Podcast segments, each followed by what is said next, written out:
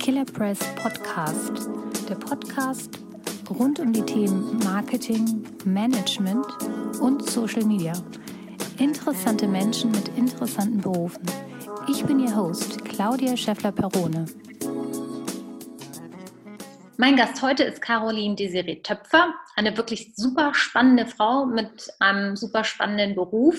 Aber bevor ich jetzt groß die Einführung spreche, Caroline, erzähl doch mal bitte unseren Zuhörern, äh, wer du bist und was du so machst. Also ich habe 2016 äh, eine Technologieberatung gegründet in Deutschland, die mittlerweile sowohl auf dem Sprung nach Estland ist als auch auf dem Sprung zum Company Builder. Wir sind gerade dabei, äh, mehrere Ausgründungen im, Tech-Bereich vorzubereiten und äh, arbeiten vor allem im Bereich IT-Sicherheit, wo wir durch innovative Trainings das ganze Thema so ein bisschen, bisschen besser gestalten wollen, äh, vor allem damit Mitarbeiter nicht ständig Opfer von, von Hackerattacken werden.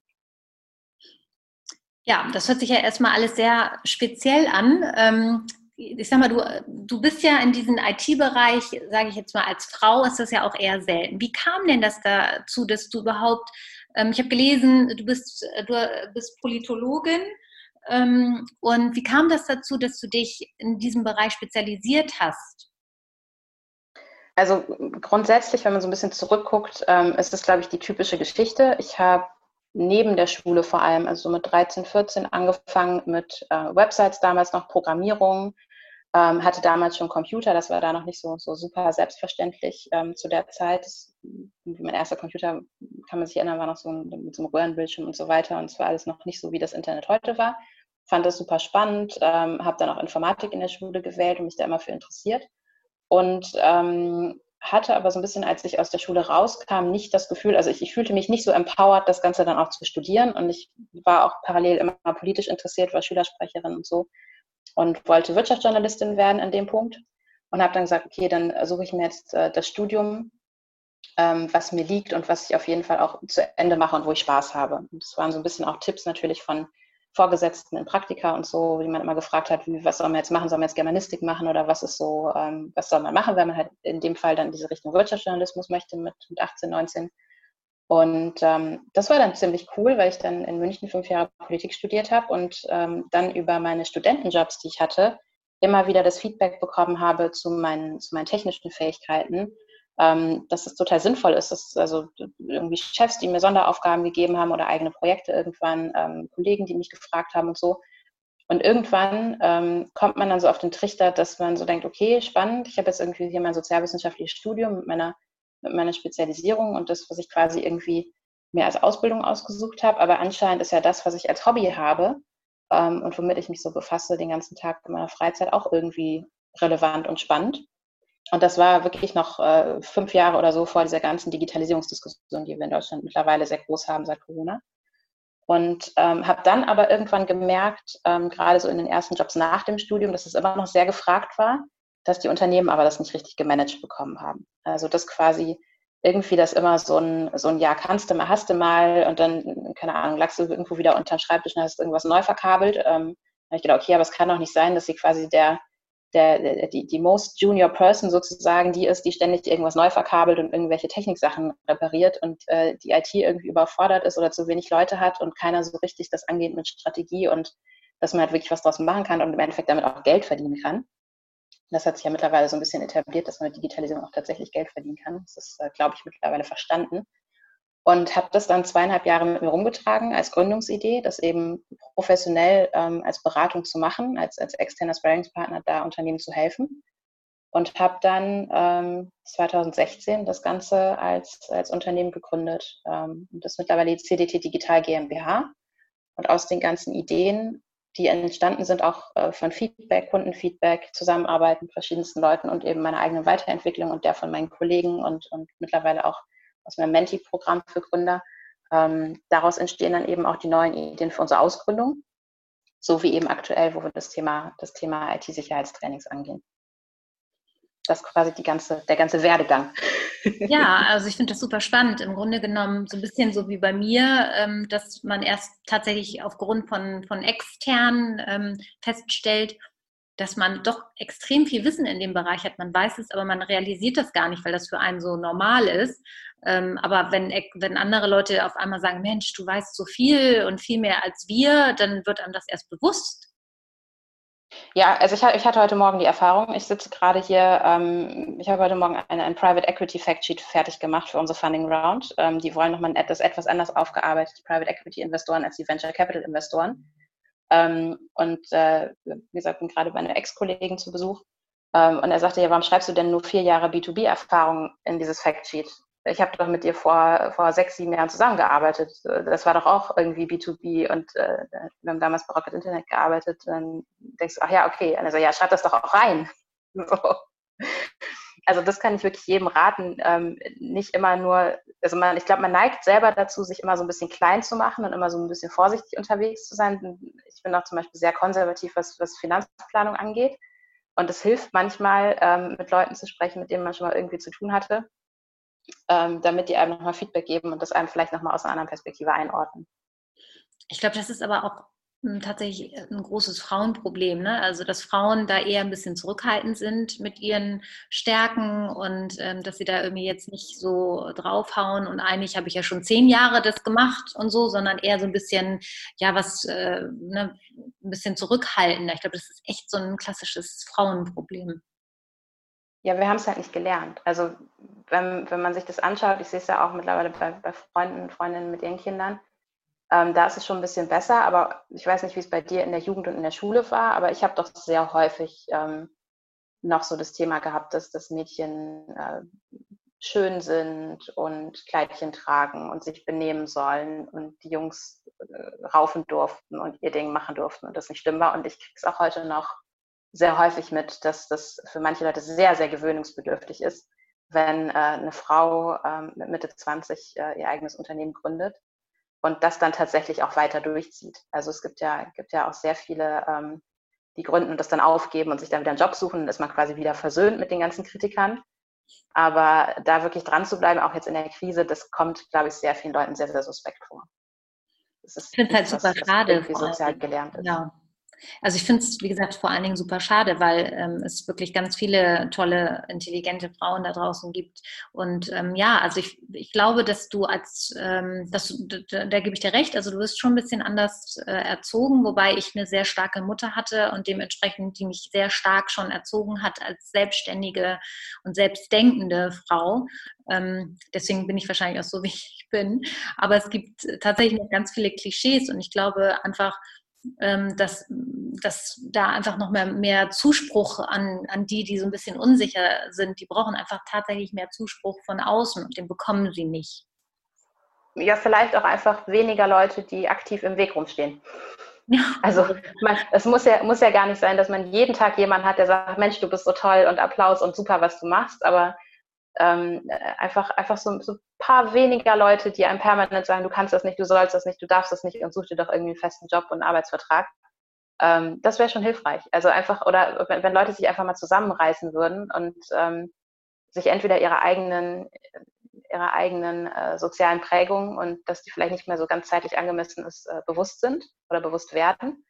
Oder eben äh, einfach hin und wieder mal sagen, gut, ich könnte jetzt was dazu sagen, und da irgendwie jemand runterputzen oder runtermachen, aber vielleicht lasse ich das einfach mal äh, im, im Sinne entweder der guten Laune oder der, der globalen Ökonomie, der eben unheimlich viele Frauen fehlen auf, auf entscheidenden Positionen und eben auch als Gründerin. Und das dürfte mittlerweile auch über die Wirtschaftspresse äh, wirklich der Letzte mitbekommen haben.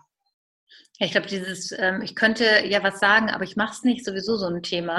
Ich glaube, das ist gerade im, im, sozialen Netz ist das sowieso so ein Thema, dass irgendwie gefühlt jeder irgendwie eine Meinung dazu hat und die unbedingt kundtun muss. Also das äh, habe ich das Gefühl, wird irgendwie immer schlimmer.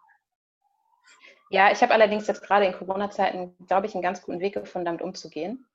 Ähm, also es gibt, eine, es ist diese Bundestrainer-Sache. Du kommst ja aus dem Fußball, du kennst es ja. ja. ja? Also die, die, die Spieler, die tatsächlich auf den Platz gehen, trainieren und Karriere machen, sind dann doch weniger als die Leute, die ständig erzählen, ja, ich hätte ja auch Profifußballer werden können oder Bundestrainer oder whatever.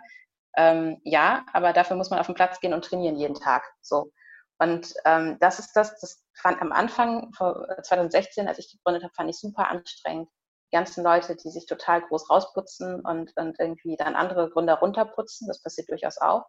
Ähm, und davon sind aber auch nicht mehr viele da. Also die haben den Platz entweder irgendwann verlassen oder sind nie richtig auf Platz gelandet. Und ich nehme mittlerweile auch, also Feedback, was ich mir zu Herzen nehme, was ich annehme und wo ich auch mit arbeite, kommt von Leuten, die auch jeden Tag auf den Platz gehen. Und das ist was, also das hätte ich gerne vor vier, fünf Jahren gewusst und das kann ich jedem mitgehen, äh, mitgeben. Ähm, nicht irgendwie ständig sich damit befassen, was irgendwelche Leute meinen, die irgendwo in der Gegend rumposten, rumkommentieren, rumtrollen oder einfach mal irgendwas vom Stapel lassen wollen, sondern einfach gucken, okay, ist das eine Person, von der ich was lernen kann, weil die im besten Fall auch vielleicht schon ein paar Schritte weiter ist als ich selber, wo ich quasi eine Abkürzung nehmen kann, weil ich die Learnings mit, mitbekomme for free im besten Fall ähm, oder durch Beobachtung oder so. Oder ist das jemand, der so dieser, es gibt leider auf Instagram auch super viele Leute, die finde ich das Thema Unternehmertum so ein bisschen negativ beleuchten, um das so zu sagen, die dann irgendwie sich posten mit dem ersten dicken Leasing-Bands und was weiß ich, wo ich mir so denke, ja super, aber dann erzähl doch auch die Story dahinter, dass du das Ding eben nicht Cash bezahlt hast, was ja die meisten Leute denken, sondern dass das ein geleastes Auto ist, womit du jetzt gerade versuchst, dein Ego und dein Image zu pushen. So, und dann kommen wir mal zu dem, was wirklich dahinter steht, Unternehmen äh, aufzubauen und da dran zu bleiben und dann tatsächlich irgendwann mal eine stabile Phase zu führen. Das ist einfach extrem viel Schweiß und Tränen und Ups und Downs und eben nicht dieses, äh, ich poste ständig Selfies von mir selbst und bin der Tollste und der Dickste. Und ich glaube, wenn wir, wenn wir da so ein bisschen hinter die Fassade gucken und ein bisschen in die Diskussion kommen, dann sieht man erstens, wenn man da so ein bisschen sich informiert, viel schneller, von wem man tatsächlich überhaupt was annehmen sollte, an ein Feedback, vor allem wenn es ans, wenn's ans äh, Eingemachte geht oder an Herzensthemen. Und man kann, glaube ich, auch so das Thema Unternehmertum viel besser einordnen. Und ich könnte mir vorstellen, dass es dann tatsächlich auch für viele Leute, die gerade noch so ein bisschen davon abgeschreckt sind, viel, viel attraktiver wird, weil die Diskussion und die ganzen Gesprächsthemen einfach viel, viel ehrlicher werden. Ne? Also wenn, wenn jeder ehrlich sagt, das ist halt einfach viel Arbeit und das dauert halt auch seine Zeit, bis das alles so läuft, wie man das gerne hat. Aber auf der anderen Seite macht es halt auch unglaublich viel Spaß, vor allem, weil man eben lernt, von wem man Feedback annimmt und welche Leute man um sich scharen muss, um da irgendwie eine gute Basis zu haben, ein gutes Netzwerk, um sowas durchzuziehen. Ja, absolut. Ich meine, diese Poser, ähm, die gibt es natürlich überall auf allen Netzwerken. Die gibt es ja nicht nur bei Instagram, die gibt es ja mittlerweile auch bei LinkedIn. Ich finde das immer ganz spannend, wenn irgendwie so gerade irgendwie 20-Jährige mich anschreiben und mir dann erzählen wollen, ähm, wie die Arbeit so läuft. Finde ich auch immer ganz interessant. Ähm, nimmt langsam auch so ein bisschen überhand. Tatsächlich, ich habe immer das Gefühl, die haben gerade irgendwie so einen Kurs, so einen Online-Kurs mhm. beendet.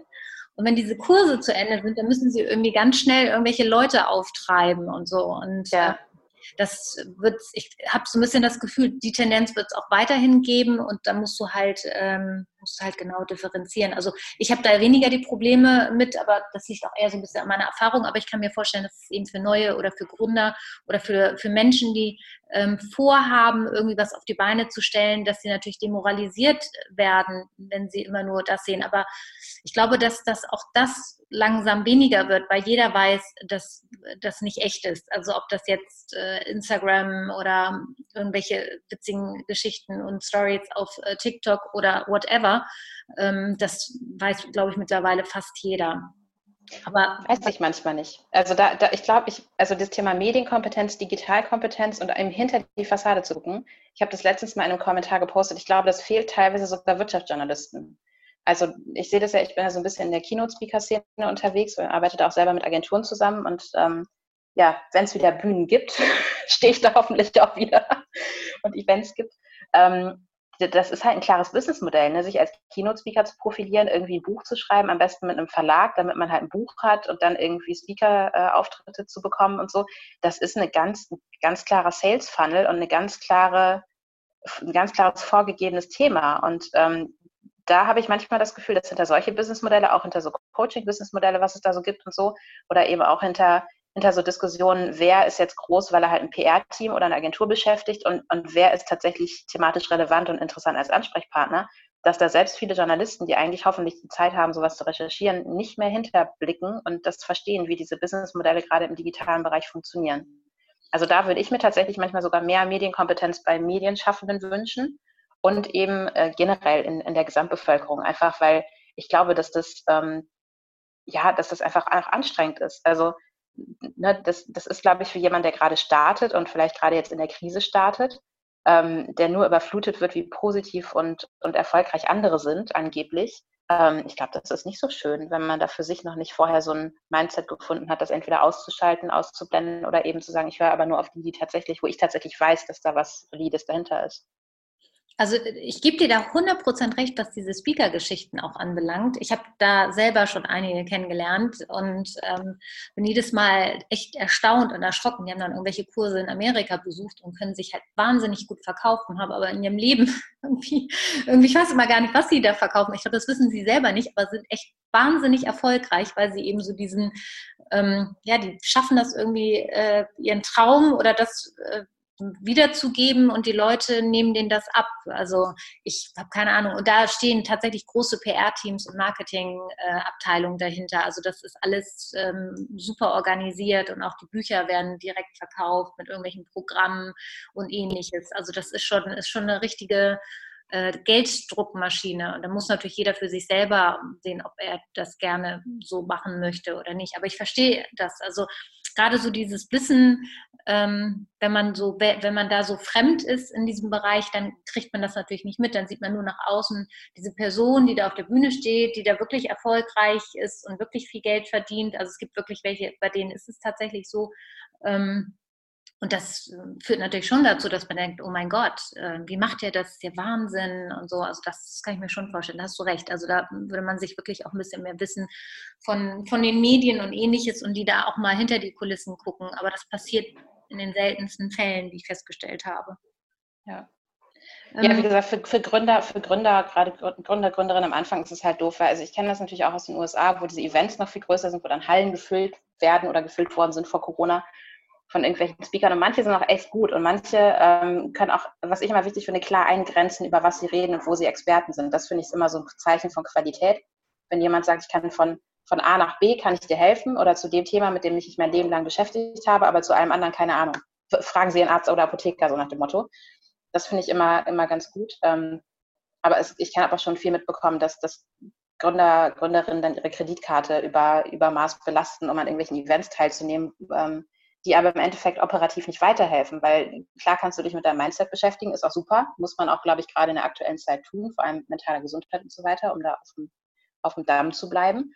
Aber du musst ja irgendwann auch in die operative Umsetzung kommen. Und gerade diese Train-the-Trainer-Geschäftsmodelle sind ja nichts, wo irgendwie was, was an, an, an wirklich Business dahinter steht, äh, geschweige denn irgendwie Tech-Business oder irgendwelche Zukunftsthemen, sondern da erzählt halt jemand seinen Traum und verdient damit Geld oder lebt seinen Traum und das Geld kommt halt von Leuten, die gerne das Gleiche leben würden. Und wie gesagt, das ist, glaube ich, super, super wichtig, sowas ähm, am Anfang schon zu hinterblicken, um dann eben auch so ein bisschen zu gucken, ob man denn wirklich sein Budget dafür ausgeben möchte oder ob es nicht vielleicht lieber bei den freien YouTube-Videos oder so bleibt. Wir haben uns ja, ähm, wir haben ja das Thema Frauen und äh, in der Wirtschaft und ähnliches schon mal so ein bisschen angesprochen vorhin. Wir haben uns ja tatsächlich über so einen Post bei LinkedIn kennengelernt vor mhm. einiger Zeit. Und das war ja irgendwie so ein sehr, ich sag mal, ähm, das war jetzt nicht kontrovers, aber es war ein Thema, was, was viele ähm, in der Arbeitswelt letztendlich beschäftigt. Ähm, und da ging es eben die Frauen in der Wirtschaft und in Führungspositionen, aber vielleicht kannst du noch mal ein bisschen näher drauf eingehen, weil ich weiß, dass du ja wahnsinnig viel Feedback dazu bekommen hast. Also deine, du sagtest mir damals, deine Mailbox sei echt fast explodiert, weil dich so viele Leute anschreiben. Ja, also bei, bei mir, wie gesagt, ich habe ja 2016 gegründet, damals noch Einzelunternehmen, da war ich 27. Ähm, mit, mittlerweile letztes Jahr mit der GmbH gegründet, 2019. Und ich hatte sehr, sehr häufig einfach Situationen, wo ich dachte so, okay, bin ich jetzt im falschen Film? Was läuft hier schief? Was ist hier los? Und also so diese typischen Diskriminierungssituationen, wo es einfach super easy wäre, wenn jemand sagt, Entschuldigung, Sie sind eine Frau, ich kann mit Ihnen nicht arbeiten, ich bin leider Sexist, es geht nicht.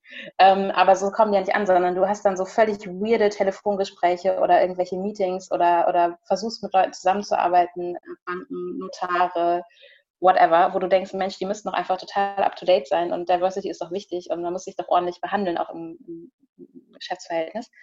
Ähm, und solche Momente hatte ich halt immer wieder. Und ich habe dann ähm, 2018, 19 angefangen, da auch mal drüber zu schreiben, weil ich gesagt habe, das, das, kann irgendwie, also ich war so ein bisschen drüber hinweg, dass ich gesagt habe, okay, das ist bei mir jetzt quasi, das ist Historie und ich finde, man kann dann irgendwann hat man auch den Punkt, dass man persönlich dann nicht mehr so angegriffen ist und das noch mal schreiben kann.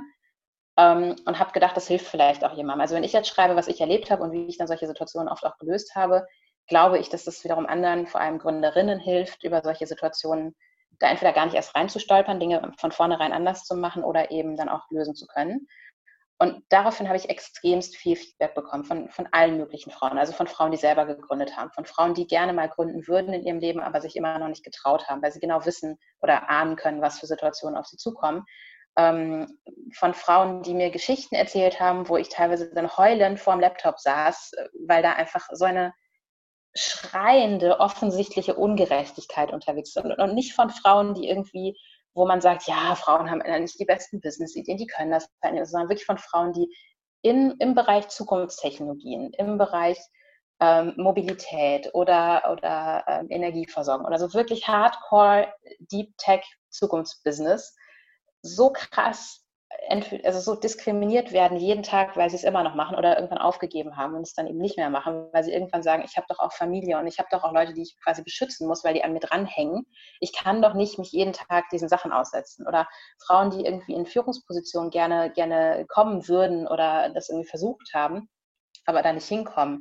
Ich hatte ähm, ganz interessant auch einen Call mit ähm, einer, einer Vorsitzenden vom, vom FIDA, das ist ja der Verein, der Frauen ähm, fördert, dass sie in die Aufsichtsräte kommen, ähm, die mir dann erzählt hat, was da irgendwie das Problem ist, wie da die Buddy-Buddy-Community funktioniert und Frauen eben quasi von vornherein gar nicht stattfinden, weil man ja auch die Kontakte zu ihnen nicht hat. Ja, also solche, solche Themen, die jetzt auch gerade durch Corona immer noch, ähm, noch krasser geworden sind und wo ja die deutsche Regierung jetzt zumindest mal irgendwie einen Maßnahmenplan beschlossen hat. Also das, das kam da alles in meine Inbox ähm, und endete dann auch, oder ging da so ein bisschen weiter mit einer Petition, die wir Anfang 2020 gestartet haben, am, am 1.1., ähm, wo es da allein nicht erstmal darum ging, diese Diskriminierung im Finanzierungsbereich, was Startups angeht, also gar nicht mal im Venture Capital Bereich zuerst, sondern was halt auch so KfW-Kredite und sowas angeht, da eben Diskriminierungsthemen zu beseitigen. Und das nächste Thema ist nämlich, wenn man sich diese, diese ganze Diskussion wird ja sehr oft äh, Männer gegen Frauen, Frauen gegen Männer, ja. Also alle Feministinnen sind gegen die armen Männer, die sich jetzt auf einmal umgewöhnen müssen, dass diese Frauen auf einmal Unternehmen gründen wollen und in Führungspositionen wollen. Aber das ist ja im Endeffekt gar nicht, gar nicht das Ding. Ähm, und ein bisschen klarer wird es halt, wenn man sieht, dass ja nicht nur Frauen in vielen Positionen fehlen. Es fehlen ja auch zum Beispiel offen schwule Männer in vielen Positionen. Es fehlen, ähm, was ist mit, mit ähm, äh, Transgender, was ist mit, mit Leuten, die einfach ein ganz anderes Lebensmodell haben. Ja? Also es, es wird einfach ganz, ganz viel ausgegrenzt. Das heißt im Endeffekt, wenn man es andersrum betrachtet, als mehr oder weniger erwachsener, gerne etwas älterer, weißer Mann, bist du einfach die privilegierteste Person auf diesem Planeten und das hat man ja auch an der Rassismusdiskussion in letzter Zeit gesehen. Alle anderen sind halt in entsprechenden sozialen Gruppen, die weit, weit dahinter zurückstehen, was Privilegien angeht, was Chancen angeht und was eben auch, ähm, ja, so, so ein bisschen dieses, das, das, Thema angeht, dass man einfach nicht immer Steine in den Weg gelegt bekommt. Also es, es, wie gesagt, es erwartet ja niemand, dass man jeden Morgen aufsteht und gelobt wird und einer irgendwie äh, da eine Motivationsrede für einen hält und wie toll man ist, sondern es, man erwartet ja an vielen Punkten einfach nur, dass man gleich behandelt wird und eben nicht zusätzlich auch noch Steine in den Weg gelegt bekommt. Und davon, von diesen Steinen gibt es einfach für viele, viele, viele Menschen auf diesem Planeten immer noch viel zu viele. Und sehr viele von diesen Menschen sind eben halt Frauen ich meine, das ist natürlich echt ein Thema, also da, da streiten sich ja teilweise sogar die Frauen ähm, darum. Einige sagen ja, habe ich irgendwann mal in einem, ich weiß gar nicht, ich glaube in so einem LinkedIn-Post gelesen, dass die Frauen ja selber schuld seien, wenn sie sich diesen Schuh anziehen. Was, was hältst du denn von so einer Aussage? Ja, auf jeden Fall. Also ich glaube, jeder macht seine Entscheidung im Leben. Ähm, es ist immer so ein bisschen, also es kommt ja oft so diese Diskussion, was ist denn das leichtere Leben? Ja, also ich meine, ich bin jetzt auch 31, wäre mein Leben denn leichter, wenn ich mir irgendwie mit Mitte 20 äh, einen potenziellen Ehemann gesucht hätte und ein, zwei, drei Kinder bekommen hätte? Puh, keine Ahnung, weiß ich nicht. Ja, also kann ich ehrlich gesagt nicht sagen, kann ich auch nicht validieren ähm, aus meinem Umfeld. Ähm, jeder, jeder hat so sein, sein Päckchen zu tragen und jeder hat seine Probleme. Aber was ich ganz wichtig finde, ist, dass ich, ich bin ja ein freier Mensch. Also ich meine, ich bin in Deutschland geboren, ich habe einen der begehrtesten Pässe auf diesem Planeten. Ich kann ungefähr überall hingehen. Ähm, und eigentlich äh, sollte ich auch machen können, was ich möchte. Nur dass es dann äh, an bestimmten Feinheiten hakt, wenn ich zum Beispiel sowas total Verrücktes mache, wie ein Unternehmen zu gründen und Arbeitsplätze zu schaffen, ähm, dann lande ich auf einmal in einer Kategorie, ähm, wo ich auf die, auf die komischste Art und Weise sehr kreativ manchmal diskriminiert werde. Und das ist, also wenn man sich das mal vor Augen führt, äh, das ist Wahnsinn, dass das noch so existiert. Was hast du denn aus dieser ganzen Geschichte mitgenommen? Also das war ja nun sehr intensiv für dich. Also ähm, ich denke mal, dass du im Vorwege gar nicht geahnt hast, was alles auf dich zukommt. Ähm, äh, kann, kannst du sagen, hast du da irgendwie so ein Fazit mitgenommen?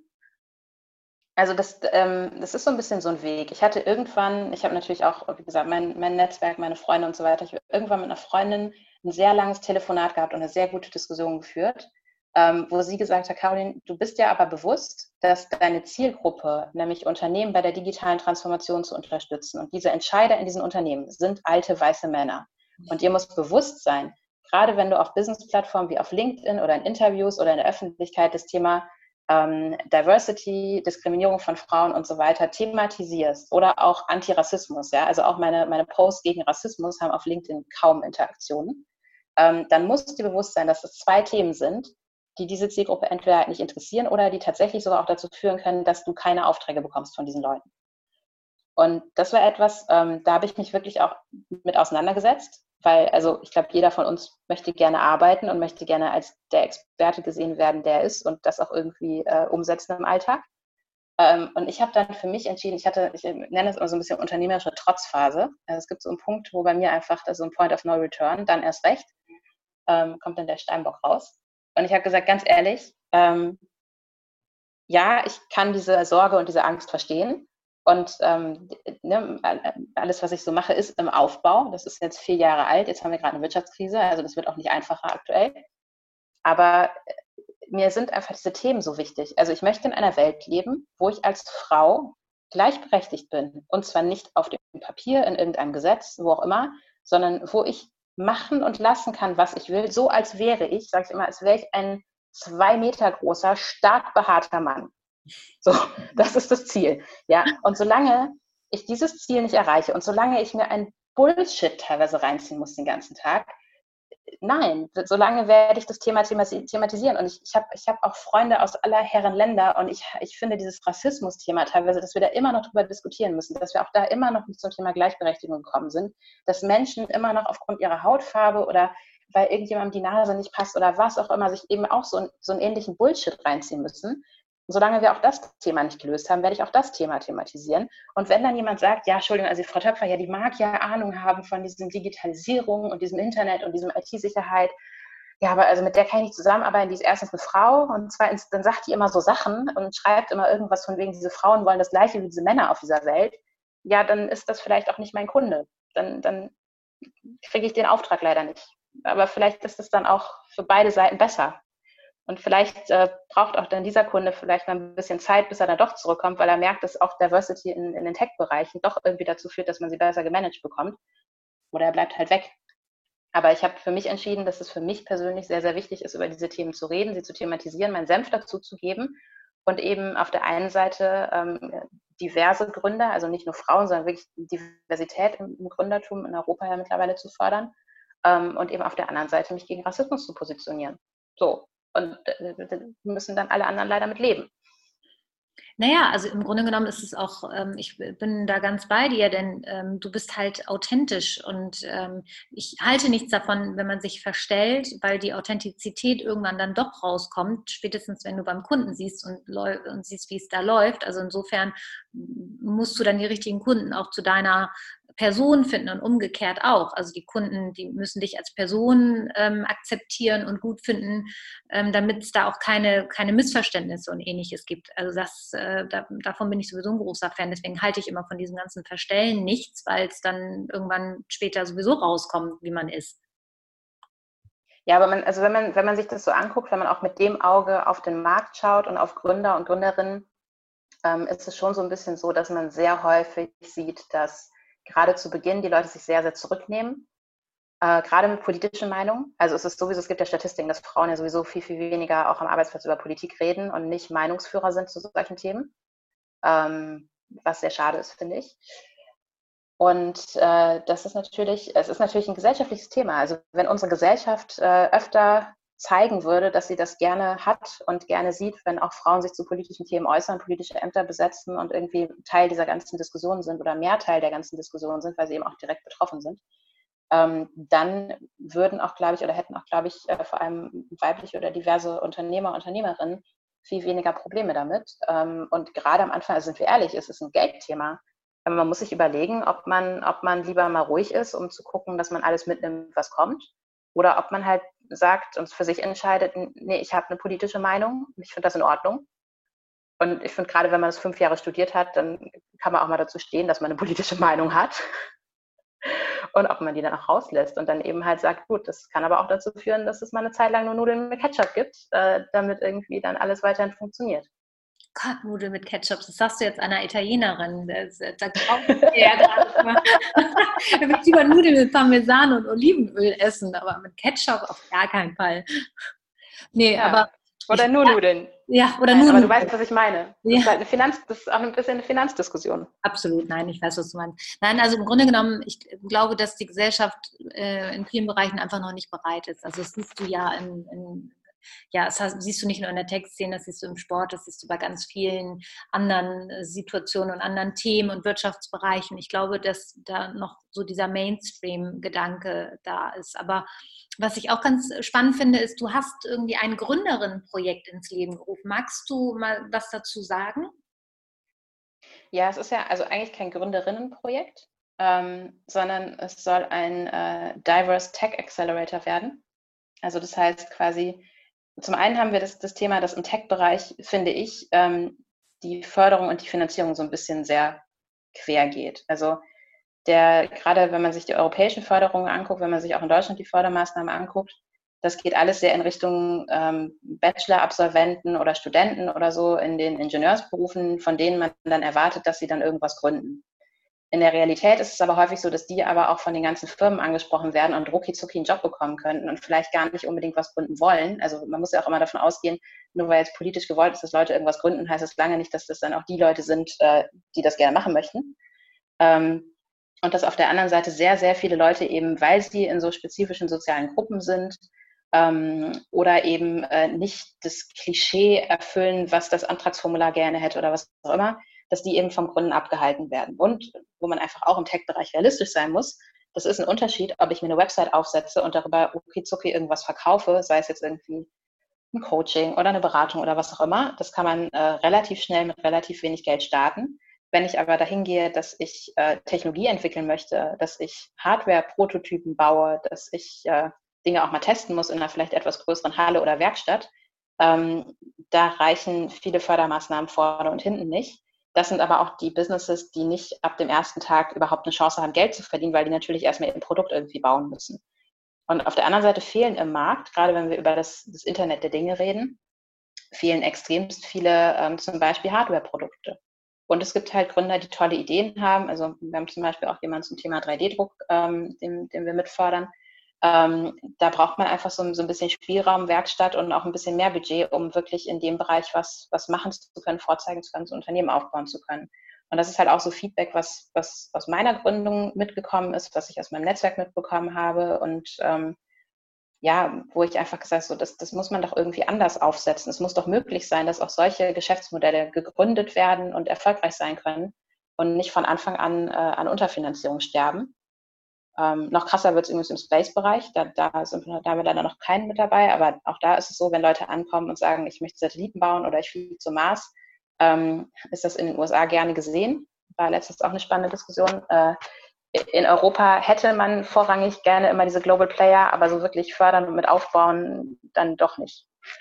Und wie gesagt, da gibt es einen großen Gap zwischen dem, was eigentlich möglich wäre und äh, was aber aktuell gefördert wird und wo unterstützt wird. Und das möchte ich gerne so ein bisschen lösen, aber mit dem Ansatz, dass es eben nicht äh, immer die, die 0815 formularkonformen Gründer sind, sondern dass es eben diverse, diverse Gründer sind und ich gerne auch ähm, Gründer, Gründerinnen aus diversen Gruppen motivieren möchte, dann tatsächlich auch dieser Gründungsidee und ähm, diesem, diesem Unternehmergedanken nachzugehen. Weil ich glaube, dass ich da, also nach meiner Recherche gerade jetzt zuletzt mit der Petition verbunden, ähm, gibt es noch eine ganz, ganz große Grauzone von Leuten, die super, super viel Potenzial hätten, ähm, die aber äh, aufgrund der, der Soziallage auch in der Gesellschaft noch gar nicht, glaube ich, sich getraut haben, jemals daran zu denken, ein Unternehmen zu gründen. Aber deren Ideen vielleicht auch super cool werden, wären für uns als Gesellschaft oder als, als äh, Gesamtbevölkerung auf dem Planeten oder so, weil sie eben eine völlig andere soziale Prägung und völlig andere Perspektive auf manche gerade Tech-Themen haben. Das, das ist so ein bisschen der Anspruch vom, vom Accelerator-Programm. Und du hast ja gesprochen, du hast ja gerade von wir ähm, favorisieren dann solche Projekte. Was, äh, wer, wer ist denn wir? Hast du ein Team, mit dem du zusammenarbeitest? Ja, also wir haben, wir haben ein Kernteam, das gerade ein bisschen zusammengeschrumpft ist. Ähm, ich habe aber zum Beispiel Hans, Hans ist mein Co-Founder von Sidetraction. Ähm, das sind unsere Cybersecurity-Kurse. Der war zum Beispiel 20 Jahre bei der Telekom, also bringt sehr, sehr viel Corporate-Erfahrung mit. Ähm, wir haben Daniel, unseren, unseren Vertriebsleiter, der Emoticons macht. Wir bieten ja unseren Marketing- und Vertriebskanal auch anderen Unternehmen mit erklärungsbedürftigen Tech-Produkten vor allem an, ähm, weil wir einfach super viel Erfahrung haben, wie B2B-Sales funktioniert. Und gerade im Tech-Bereich, dass es eben nicht dieses, ich verkaufe was für 45 oder 65 Dollar auf Instagram ist, sondern dass man wirklich über lange Zeit Vertrauen aufbauen muss, äh, Content hinterher liefern muss und halt einfach da, da anders rangeht als im, im B2C-Bereich oder bei eben Produkten, die ein bisschen einfacher zu verstehen sind. Wie gesagt, das, das macht Daniel und leitet das. Und dann haben wir eben ähm, noch in unserer Unternehmensgruppe sozusagen haben wir einen, einen, Messebauer mit drin, der aber vorrangig sehr viel macht auf Festivals, also so das ganze Thema Innenausbauten, Social Media like, Bühnenaufbauten, kreative Sachen. Ähm, die haben auch eine Bar gebaut in Köln sozusagen. Also das heißt, wenn es so um ein Online-Offline-Marketing-Themen geht, ähm, können wir eben auch da sehr, sehr viel Expertise einbringen und liefern.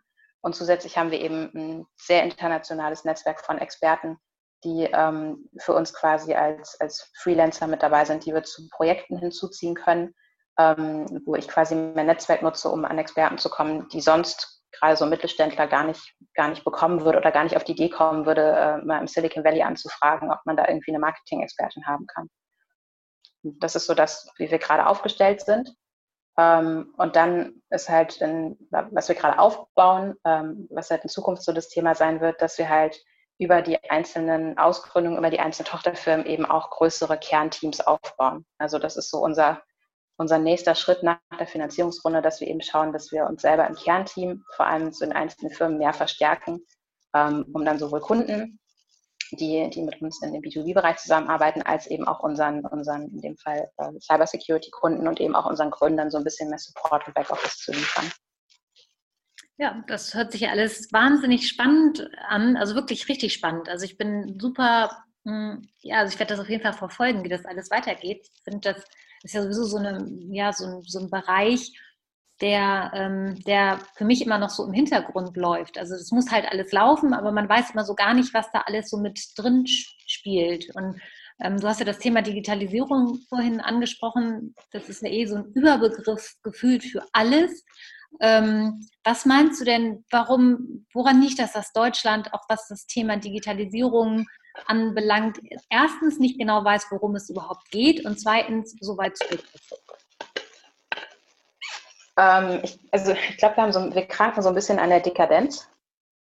Wir haben natürlich ähm, dadurch, dass wir einen unglaublich starken Mittelstand haben, hatten, wie auch immer, je nachdem, aus welcher Perspektive man guckt, ähm, uns geht es eigentlich unglaublich gut. Uns geht es unglaublich gut. Also wie gesagt, ich bin jetzt gerade auch in Osteuropa unterwegs. Ähm, alleine wenn man sich mal sowas anguckt wie Straßen und Infrastruktur und wie lange man braucht, um zu einem Supermarkt zu kommen und was man so alles für Möglichkeiten hat, ähm, sind wir eigentlich in allen Bereichen, die man so, wo man sagt, Mensch, da kann man sich richtig gut einnisten, da kann man sich wohlfühlen, sind wir richtig gut. Und ich glaube, sehr, sehr lange haben einfach ähm, Politiker, aber auch viele Leute in der Gesamtbevölkerung gedacht, ja, das Internet, das ist so Spielerei. Also ich meine, es hat ja im Endeffekt, ähm, wenn man überlegt, wie das angefangen hat, die meisten Leute, oder die wenigsten hatten irgendwann mal so ein komisches Modem, wo man ewig lange gebraucht hat, um sich einzuwählen. Das war irgendwie total nervig von der Usability. Da würde man heute sowas würde man gar nicht mehr kaufen, weil man sagt, oh Gott, das dauert viel zu lange. Heute ist die Aufmerksamkeitsspanne ja irgendwo bei zwei bis drei Sekunden im Internet. Ähm, und dann kamen irgendwann E-Mails. E-Mails war so, dass etwas ein bisschen breiter wurde mit der Internetnutzung. Und heute ist es halt so, dass wir dadurch, dass wir das Thema auch so verschlafen haben, so massiv, sind wir heute in Europa eigentlich alle nur noch Kunden. Also die, die meisten Leute in Europa sind einfach Nutzer von großen amerikanischen oder chinesischen mittlerweile Firmen, wenn wir jetzt auch so an TikTok denken. und nutzen halt einfach deren Plattform, haben aber absolut keinen Peil, wie das Ding funktioniert, ähm, können sich den Quellcode nicht angucken oder können sich den angucken, aber verstehen den nicht und ähm, blicken da gar nicht mehr hinter die Fassade. Und ich glaube, das ist halt so ein bisschen am Anfang wahrscheinlich geschuldet dieser Dekadenz, dass man das viel zu spät verstanden hat, dass das nicht irgendwie eine Spielerei, ein Computerspiel oder irgendwas ist, was, was schnell wieder vorbeigeht oder ein Trend ist, sondern dass man, dass man da schon irgendwie auch ein Auge drauf haben sollte.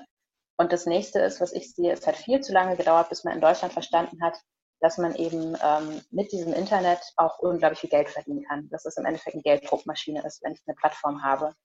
Ähm, vor allem, wenn ich eine europäische Plattform habe. Und das nächste dann, dass ich natürlich das auch politisch in der Hand habe, wenn ich das in meinen eigenen Regionen aufbaue. Und das ist, glaube ich, da sind, glaube ich, die letzten 20, 30 Jahre Internet ähm, vorrangig an vielen Politikern, aber auch an vielen Leuten, die man so auf der Straße trifft, komplett vorbeigegangen.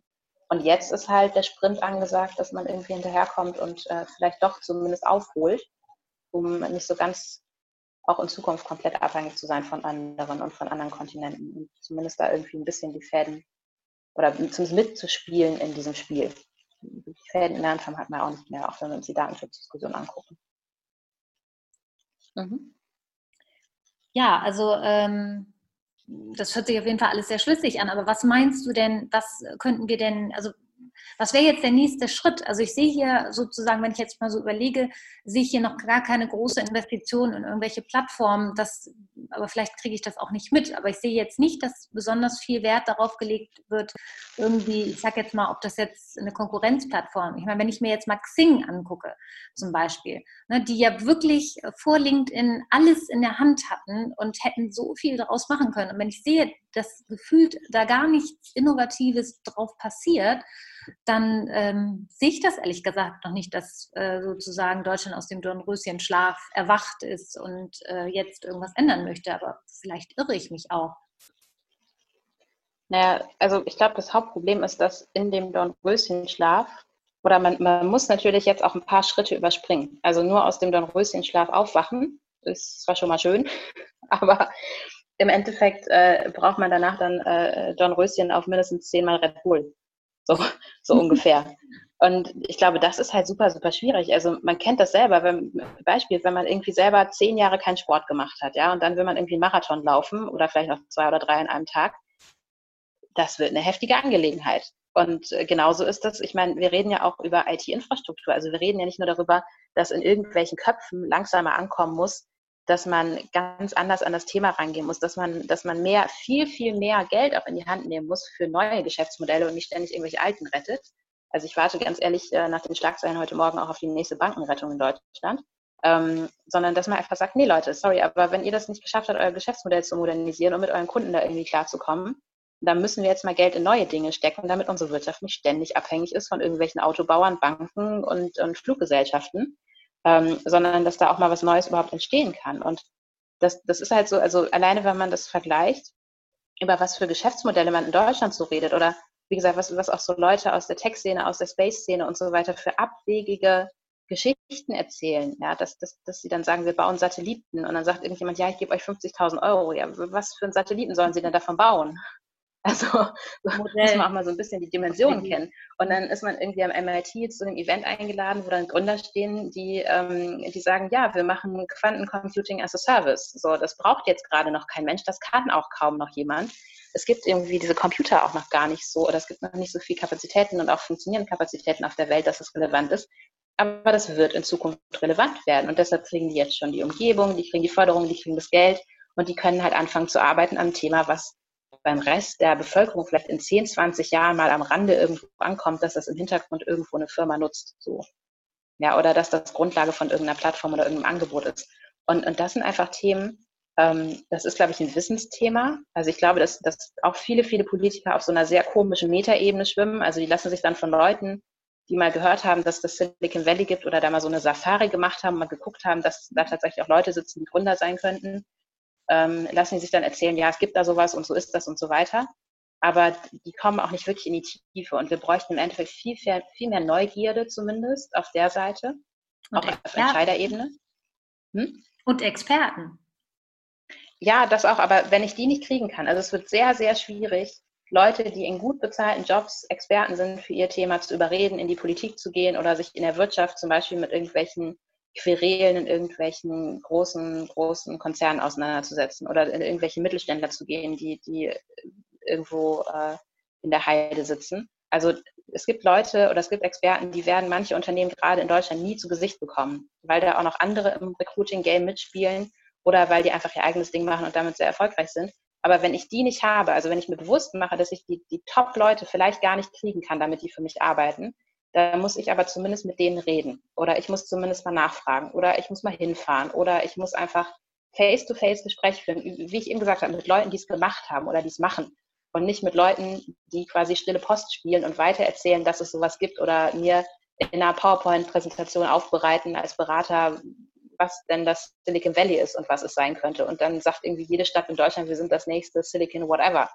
Ja, also so funktioniert das nicht. Das ist einfach ein anderer Spirit, da wird viel mehr Geld in die Hand genommen, man führt ganz andere Diskussionen mit diesen Leuten. Ähm, und es ist einfach ein Umfeld, in dem solche großen Unternehmen wachsen können. Und wenn man dieses Umfeld nicht schafft und wenn man aber sich schon im Klein-Klein mit der Bürokratie und mit diesem sehr kurz gedachten Mindset und diesem nicht so richtig Glauben an Dinge schon sehr, sehr viel kaputt macht, dann wird man einfach diese Global Player nie erreichen. Und man wird auch wahrscheinlich viele, viele unterschiedliche Unternehmensgrößen zwischen Mittelständler und Global Player nicht, nicht hinbekommen, vor allem nicht im Tech-Bereich, weil man einfach denen von vornherein so einen Stolperstein reinschmeißt. Und dann ist es halt entweder so, dass die Leute gehen. Und es, es gibt erstaunlich viele deutsche Gründer in, in den USA und im Silicon Valley.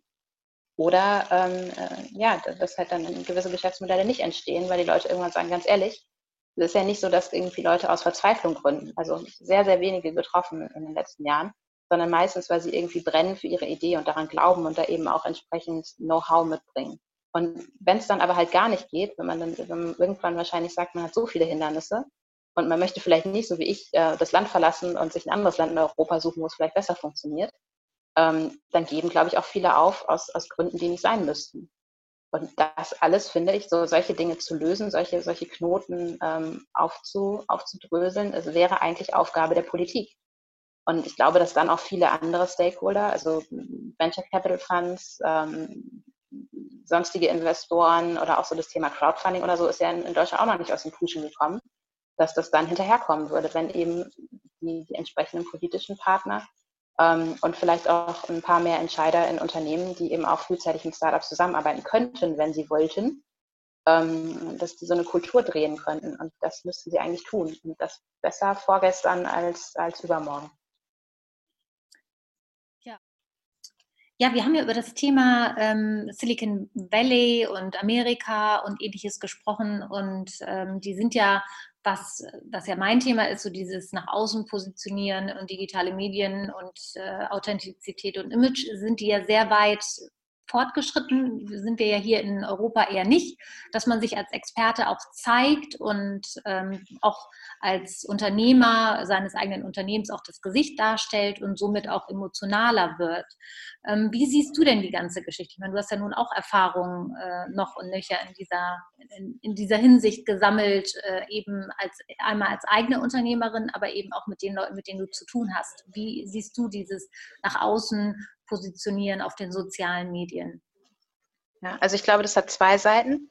Das ist einmal der Unterschied, ob man halt selber Unternehmer ist, für das, für das Unternehmen brennt und auch die Nase des Unternehmens ist sozusagen. Oder ob man Mitarbeiter in einem anderen Unternehmen ist und entweder selber seine Personal Brand aufbauen möchte ähm, als Teil des Jobs oder während des Jobs. Ähm, oder eben mittlerweile auch Unternehmen das aktiv nachfragen von ihren Mitarbeitern. Ähm, da sind, glaube ich, nochmal ganz andere Dinge relevant und auch klare Abgrenzungen, vielleicht sogar Verträge nötig zu dem Thema. Ähm, bei mir selbst ist es so, dass ich ja auch vor allem über meinen Blog und über meine Social-Media-Kanäle ähm, einfach immer so ein bisschen als Person in erster Linie auftrete, aufgetreten bin und das langsam so ein bisschen sich ändert hin zu mehr über die Firmen, mehr über die Marken zu kommunizieren. Weil wir da einfach auch die Strategie vor allem für Sidetraction, für die Cybersecurity-Kurse so ein bisschen, so ein bisschen ändern müssen ähm, weil da gibt es halt eine klare Exit-Strategie und das soll halt nicht immer dann mit meiner Nase verbunden sein, sondern ganz klar sein, dass das Ding entweder verkauft wird oder, oder halt an die Börse geht am Ende. Ähm, und was ich gemerkt habe, ist, dass wir hatten es eben so mit diesem, mit diesem Grundrauschen, mit diesen Leuten, die dann irgendwann zu allem ihre Meinung dazugeben oder Kalendersprüche posten oder irgendwie sowas. Ich glaube, das ist irgendwie nicht das, wofür man Social Media nutzen sollte. Also natürlich kriegt man das bestimmt in irgendwelchen Kursen erzählt, postet dreimal am Tag Kalendersprüche und irgendwie sowas und dann, dann hast du quasi Follower und so weiter und man kann auch Bots nutzen, um mehr Follower zu haben und so, solche Dinge. Aber ich glaube, wenn man Social Media richtig nutzen möchte, also wirklich auch einen Mehrwert davon haben möchte, und das gilt jetzt nicht für alle, die irgendwie B2C Proteinshakes, äh, Riegel und sonst was verkaufen, sondern wirklich, wenn man B2B arbeitet und sich so eine vertrauensvolle Basis mit seinen Followern aufbauen will, dann muss man sich einfach bewusst sein, dass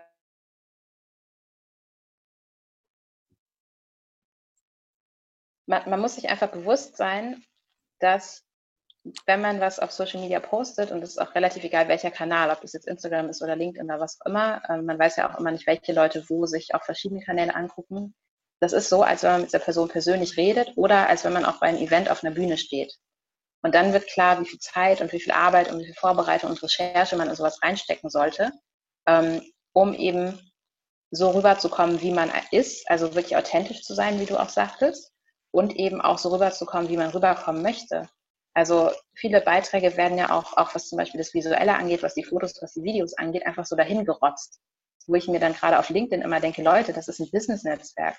Der nächste Klick hinter diesem rotzigen Post geht auf euer Bild und auf euren kompletten CV mit der aktuellen Position, wo ihr arbeitet, beziehungsweise dem Link zu eurem Unternehmen. Und ich glaube, viele Leute sind sich dessen nicht so richtig bewusst. Und ich habe zum Beispiel, was Social Media angeht, auch für mich ganz, ganz klare Standards. Also ich habe auch viele Freunde, die sagen, ich nutze Social Media, aber ich möchte da nicht immer unterwegs sein. Ich mache keine Selfies und solche Sachen.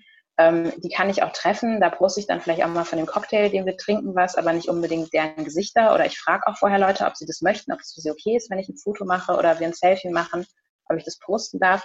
Also ganz, ganz klassische Benimmregeln.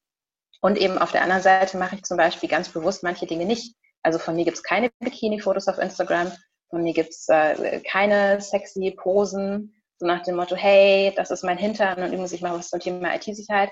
Klar würde, hätte ich dadurch bestimmt neue Follower, äh, die total interessiert sich das Bild angucken. Aber das ist nicht mein Business und ich möchte diese Art von Verknüpfung nicht haben, sondern ich möchte als Expertin gesehen werden für meine Themen. Und ich möchte mich nicht verstellen und Insta-like aussehen oder TikTok-like aussehen oder tanzen, ähm, um dann irgendwie Leute über Umwege dahin zu leiten, dass ich auch was anderes mache. Weil ich glaube, das funktioniert auch nicht. Also ich glaube, das fun funktioniert für Proteinshakes. Wenn jemand sich entscheidet, ich, ich bin sportlich und ich zeige mich gerne so und ich möchte Proteinshakes verkaufen, das wird sicherlich irgendwie funktionieren in irgendeiner Größenordnung. Aber gesagt, mein Tipp an, an Gründer und auch Gründerinnen, gerade im B2B-Bereich, seid euch halt bewusst, die Leute sind potenziell auf allen Kanälen unterwegs, können sich irgendwie alles angucken und macht einfach für euch die Standards klar, was so eure Standards sind, ähm, was ihr nach außen tragen möchtet und ganz wichtig, auch was vom Privatleben man nach außen tragen möchte. Also das ist ja auch das, dass manche Leute komplett irgendwann vergessen, dass das ja auch gerade auf Instagram zum Beispiel sehr, sehr viel Privatleben ist, was man da so rauslesen kann aus solchen Posts. Also ich bin zum Beispiel auch strikt dagegen, irgendwelche Kinder zu zeigen ähm, auf, auf Social-Media-Kanälen, bevor die in einem Alter sind, wo man, wo man sie quasi aufklären kann und sie sich bewusst sind, was das bedeutet und was mit diesen Fotos passieren kann und was das für ihr soziales Leben bedeutet oder bedeuten kann. Ähm, da, da ist einfach grundsätzlich meine Empfehlung, einfach Standards setzen und Dinge einfach auch mal lassen. Und ich glaube, dann kommt man mit den sozialen Medien, wenn man dann noch ein bisschen auswählt, wem man da auch folgt und mit wem man sich vernetzt und wo man eben auch mal äh, Feedback anfragt, Feedback zulässt oder mit wem man da auch irgendwie auch über Bande ja oft connected ist. Also ich habe ja auch oft Diskussionen oder oder so, so Nachrichtenverläufe, wo ich dann jetzt vielleicht nicht den perfekten Kontakt in meinem Netzwerk habe, aber weiß, irgendjemand kennt jemanden. Und wenn man eben so ein bisschen ein seriöses Profil pflegt, ist meine Erfahrung, dass man da auch ganz schnell ein Feedback bekommt oder ganz schnell einen Kontakt bekommt, weil die Leute einfach sagen, ja, okay, das, die, die ist halt genau so, wie sie sich halt auch gibt, ist sie halt auch in ihrem Business oder in ihrem Leben. Und das ist jemand, den ich jetzt entweder empfehlen kann oder nicht. Und dann kann man diese Netzwerke auch wirklich richtig als soziale Netzwerke im, im Sinne von man netzwerkt auch wirklich mit Leuten und hat nicht nur irgendwelche random Follower auch fürs Business nutzen. Ja, finde ich super, dass du das sagst. Und vor allen Dingen sucht euch einen Experten oder eine Expertin, weil ich nämlich tatsächlich immer wieder feststelle, dass, ähm, dass viele einfach denken, Social Media sei so super simpel, ob das jetzt irgendwie ein Business-Netzwerk oder Instagram und so weiter und so fort ist.